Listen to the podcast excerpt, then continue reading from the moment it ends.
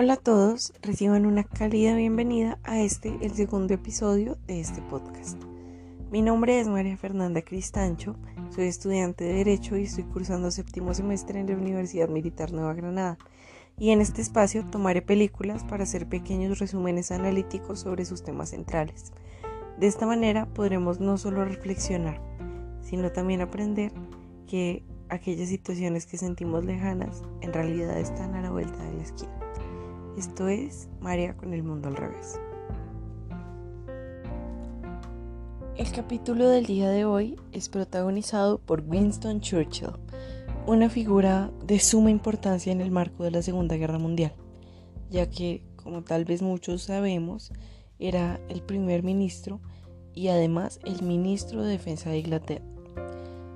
Eh, por esta razón se creó en torno a él más que una persona, un personaje que sería recordado como un mito, una figura a la cual se haría referencia cuando se hablara de los valores sociales y sobre todo de la lealtad hacia la patria.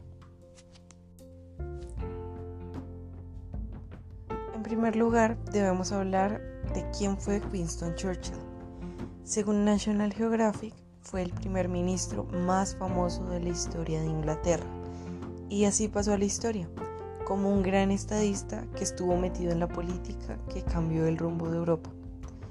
Pero más allá de eso, la gente también lo reconocía como un gran bebedor, un fumador empedernido, sabían que le encantaba contar chistes verdes y que además de eso sus enfados eran épicos.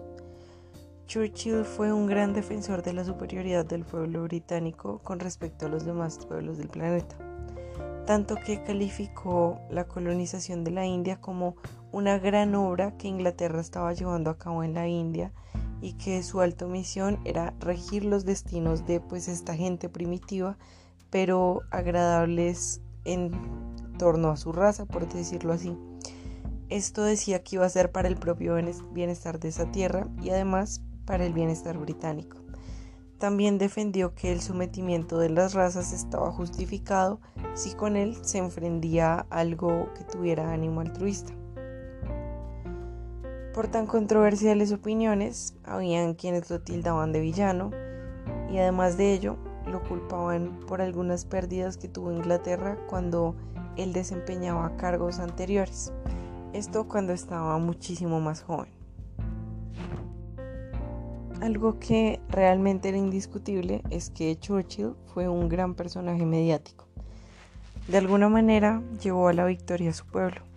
Sin embargo, era más que evidente la posición marcada de Churchill sobre la guerra, ya que su intención era que ésta cobrara la menor cantidad de vidas posibles y que aún así si las cobraba, que era prácticamente un hecho, debía valer la pena cada una de ellas. Además, sentía una clara repulsión hacia Hitler, de quien podríamos decir todo lo contrario, ya que sumió a gran parte del planeta y a Alemania entera en la destrucción y, por decirlo así, la muerte de muchos de sus habitantes. Lo que hace esta película es darnos la oportunidad de hacer una comparación entre contextos históricos. Sin embargo, también nos demuestra que hay una gran similitud con lo que sucede hoy día en el mundo. Para nadie es un secreto que hace alrededor de dos semanas estalló un conflicto entre dos naciones, lo que llevó a iniciar una guerra que, como podría llegar a esperarse, terminaría en un caos de escala mundial. Como sabemos, las naciones que se encuentran en conflicto son Rusia y Ucrania. Sin embargo, nos concentraremos en la segunda. Rusia es una nación tan poderosa e influyente como su dirigente. Y apuesto que si Churchill estuviese aquí, diría que Putin es el nuevo Hitler, violando garantías e incumpliendo acuerdos. En este sentido, son bastantes las similitudes que comparten Vladimir Putin y Adolf Hitler. Si nos remontamos a las primeras instancias de la dictadura alemana, vemos una fuerte similitud, pero también grandes diferencias que podrían explicarse en el perfil de ambos personajes, pero también en los tiempos que corren. Apenas Hitler asumió la suma del poder público, estableció una dictadura de partido único. Para ello decidió cerrar el Parlamento y ejecutó sin poder fáctico, ni complejos, ni tampoco explicaciones, este poder. Esta imagen que el ruso pretende darle al mundo, ¿será que es lo que realmente quiere expresar? A diferencia del perfil de Hitler, que era un líder carismático, que gritaba desaforado desde la trilante multitudes que lo saludaban con el brazo extendido, Putin proyecta su imagen desde otro lado. Paradójicamente, el que podríamos llamar el enemigo número uno del mundo occidental, ha pasado sus dos décadas en el poder tratando de demostrar que es un hombre intelectual, un gran caballero, una persona culta y además de todo, que es un civilizado líder. Pero, ¿qué es lo que realmente está demostrando como jefe de Estado? Y esto a manera de conclusión.